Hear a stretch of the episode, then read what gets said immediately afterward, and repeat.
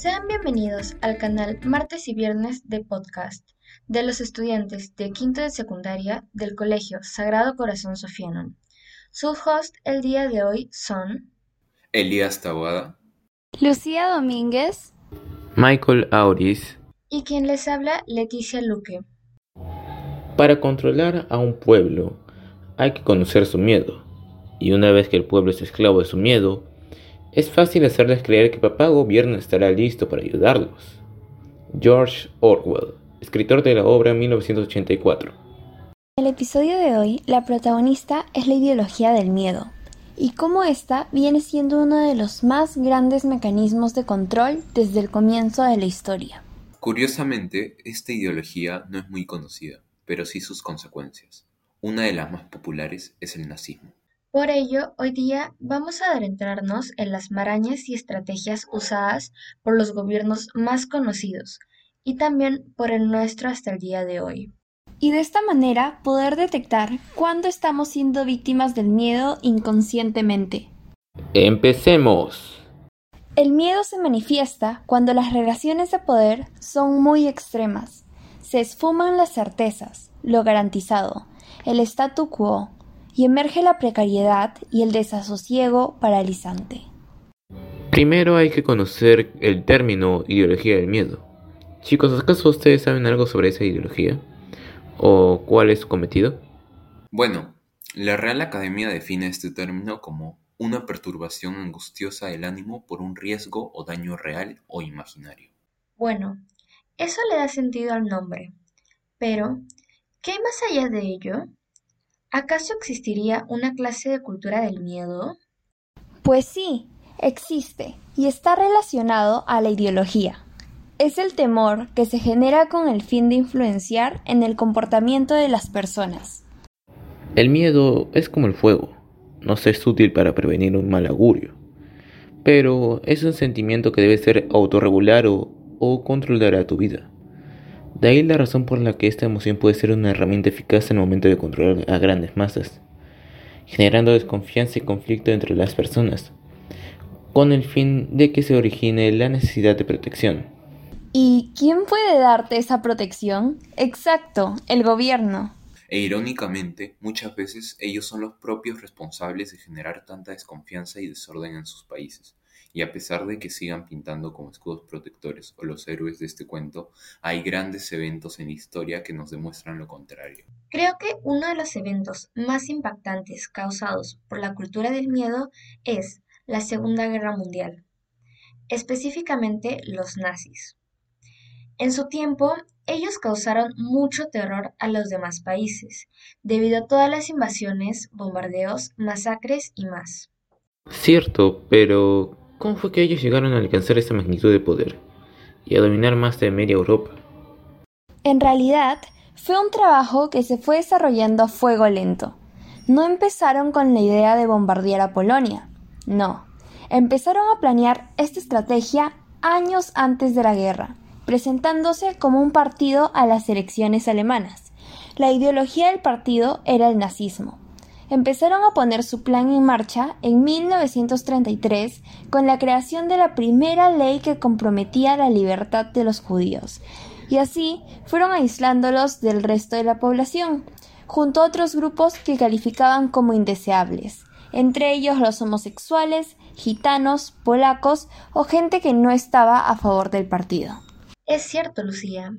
Otro ejemplo del manejo de la ideología del miedo es el del Ku Klux Klan. ¿El cucu qué? No cucú, Leticia. Elías se refiere al Ku Klux Klan, una organización terrorista supremacista blanco estadounidense, conocida por promover eh, por medio de actos violentos y propagandistas el racismo, la xenofobia, la homofobia y el, y el antisemitismo. Precisamente, Michael, me gustaría hablar de esta organización que buscó el control político y social de los esclavos liberados. En particular, intentó socavar la educación, el avance económico, el derecho a portar armas y los derechos electorales de los afroamericanos.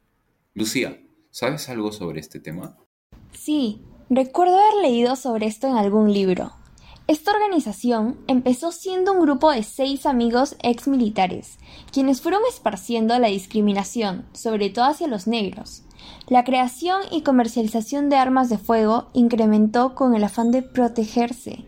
Además, se generaron abusos de poder de parte de la población blanca, mayormente de los pertenecientes a la clase media o alta.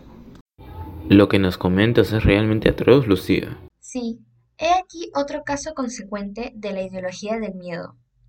En este caso es la crisis financiera del 2008, que nos demuestra una vez más cómo el miedo nos vuelve menos reflexivos. Justamente, Leticia, tras el estallido de la crisis financiera en 2008, los medios de comunicación estuvieron propagando durante muchísimos meses los mensajes de políticos y expertos financieros, avisando de que era indispensable salvar a los bancos o las consecuencias serían catastróficas. La mayoría de los países europeos hicieron caso a estos consejos.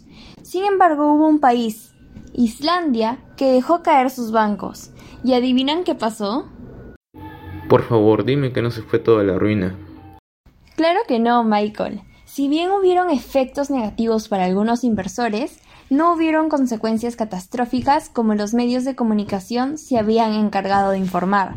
Además, utilizaron su dinero para sacar adelante al país. Claro, todo tiene sentido. Es porque Islandia actualmente goza de datos socioeconómicos envidiables, en comparación con otros países europeos. ¡Wow!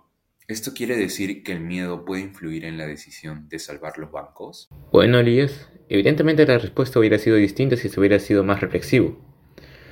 Como dice José Luis San Pedro, gobernar a base de miedo es eficacísimo. Muy cierto. Ok, chicos, ¿algún otro ejemplo que quieran dar? Uf, el Perú tiene miles de ejemplos de acciones de gobierno o estado en donde se usó la ideología del miedo, pero quiero darles un ejemplo muy interesante, el caso de uno de los más grandes grupos terroristas en toda Latinoamérica, Sendero Luminoso. Claro, no podemos olvidarnos de ese caso. Es un caso clásico en el Perú, pero no por las razones correctas. Abimael Guzmán, influenciado por las ideas radicales del comunismo de Corea del Norte y cegado por su ambición y su deseo de lograr la libertad y oportunidades para las minorías y gente de bajos recursos, ocasionó varios de los más grandes genocidios raciales y de los más impactantes en la historia del país.